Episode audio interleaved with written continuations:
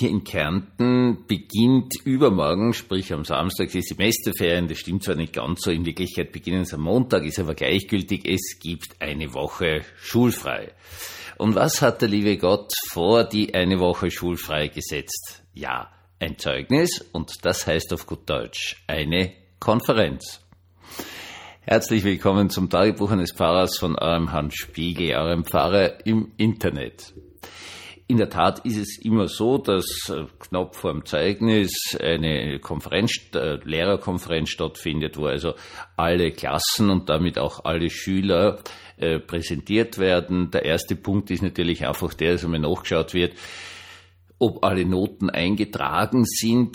Ich möchte an dieser Stelle mich wirklich beim Administrator in der Schule, in der ich unterrichte, herzlichst bedanken. Das ist in einer so wunderbaren Art und Weise gemacht. Das habe ich überhaupt noch nie erlebt. Also es ist nicht endloses Suchen nach irgendwelchen sogenannten Notensteigen, also irgendwelchen Blättern, wo alle äh, Namen draufstehen und alle Fächer und wo man dann ewig suchen muss, bis man die Klasse gefunden hat, endlich, weil irgendwer hat das gerade irgendwo, um seine Noten einzutragen, sondern das ist alles genauestens vorbereitet das sind, und das habe ich überhaupt noch nie erlebt, wirklich alle Evangelischen eingetragen gewesen als evangelisch. Also das ist schon wirklich eine Riesengeschichte für mich gewesen.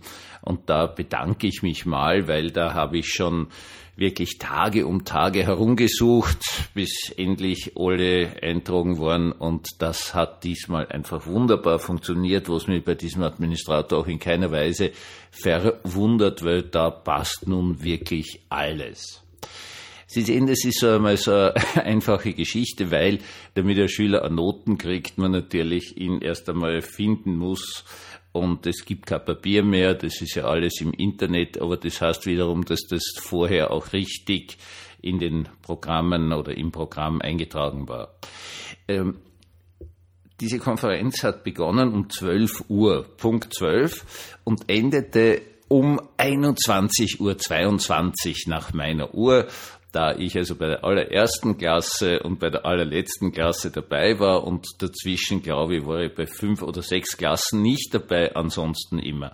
Was dauert so lang? Sehen Sie, das möchte ich Ihnen berichten. Es gibt eine nach meinem Empfinden, nach meines Erachtens ganz großartige Entwicklung.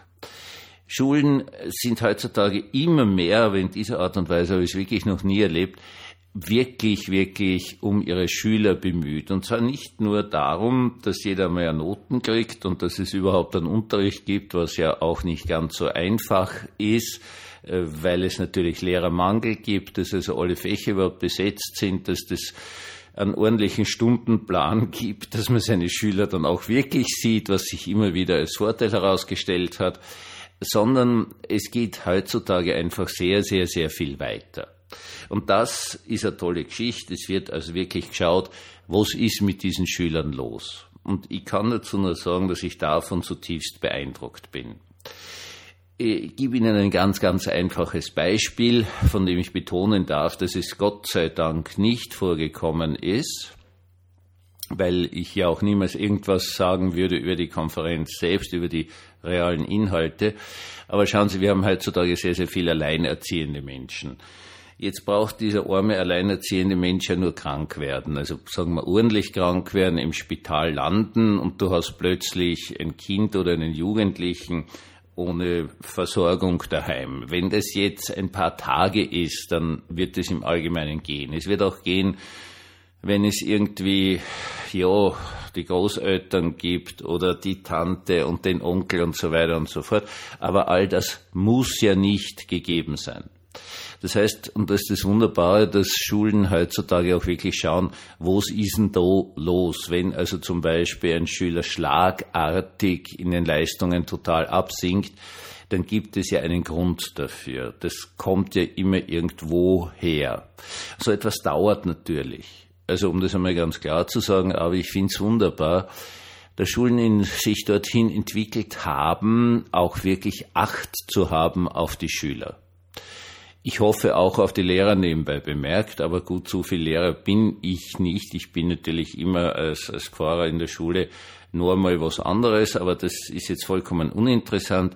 Äh, das Entscheidende ist, man geht den Schritt weiter. Man geht nicht nur einen Schritt weiter, man geht zwei Schritte weiter. Man versucht sich zu verknüpfen mit irgendwelchen Hilfsorganisationen. Das kann ja zum Beispiel auch einfach etwas sein, dass jemand vorbeikommt, schaut, ob da kocht wird, äh, vielleicht einmal die Wohnung durchputzt, wenn eben die einzige erziehungsberechtigte Person zum Beispiel im Krankenhaus liegt und so weiter und so fort. Also noch einmal gesagt, ich erzähle da nichts aus der Konferenz. Das ist einfach nur ein Beispiel für Dinge, die ganz, ganz, ganz schnell passieren können, wie eine Erkrankung, wo es dann wirklich notwendig ist, dass jemand hinschaut, etwas bemerkt, da ist plötzlich eine Veränderung da und dann auch mit Hilfe von Vernetzung zu anderen äh, Institutionen etwas in Bewegung gesetzt wird, und zwar nicht nur etwas, sondern etwas Sinnvolles und Hilfreiches.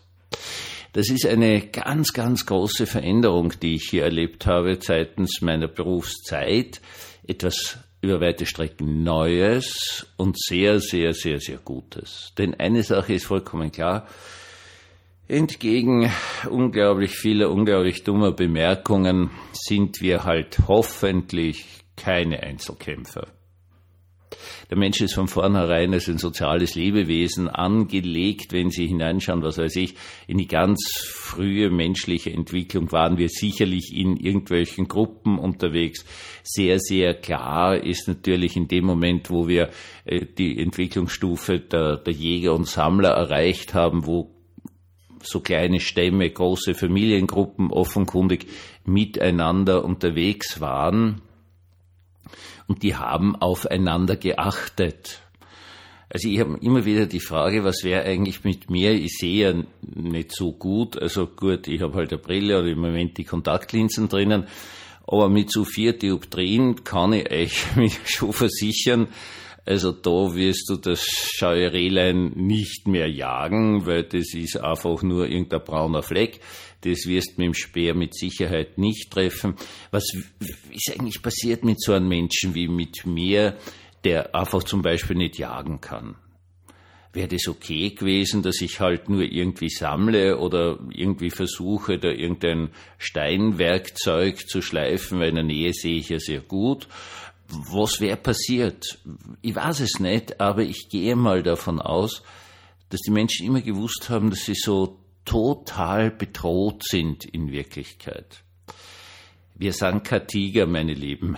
Wir sind kein großer Braunbär. Wir haben keine, kein Raubtiergebiss und wir haben keine Klauen. Wir sind aufeinander angewiesen. Das super Tolle bei Menschen ist halt nun einmal die Tatsache, dass wir das einzige Lebewesen sind, das wirklich eine differenzierte Sprache hat. Und diese differenzierte Sprache dient eben nicht nur zum Predigen und Podcast machen, sondern sie dient einfach in allererster Stelle dazu, dass wir uns gegenseitig helfen können, dass wir einander etwas zurufen können, dass wir um Hilfe rufen können. So sind wir in Wirklichkeit. Das heißt, es ist einfach zu hoffen, dass diese grundlegende Bestimmtheit des Menschen aufeinander auch wirklich gelebt werden. Ich denke, es ist wahrscheinlich das größte, größte Vorzug, der größte Adel, dass es zumindest in den westeuropäischen Ländern keine Straßenkinder gibt. Es ist so furchtbar wie nur was, dass es einfach Kinder gibt, in vielen, vielen, vielen, vielen Ländern dieser Welt, die vollkommen sich selbst überlassen sind. Zwar organisieren die sich spannenderweise innerhalb kürzester Zeit in solchen Gruppen, aber es sind halt Kinder und Jugendliche und keine Erwachsenen, die wirklich Verantwortung übernehmen können, die Dinge regeln können, etc., etc. Das ist wirklich etwas Wunderbares. Also zumindest im deutschen Sprachraum wird es so etwas einfach nicht geben. Wir sind aufeinander angewiesen. Und es ist nicht nur so, dass wir sagen, ja, wir als Christen, Liebe der Nächsten wie dich selbst, sind halt hoffentlich wirklich sozial denkende Lebewesen, sondern wir müssen wirklich, wirklich darauf achten, wie die Institutionen, die wir geschaffen haben, funktionieren.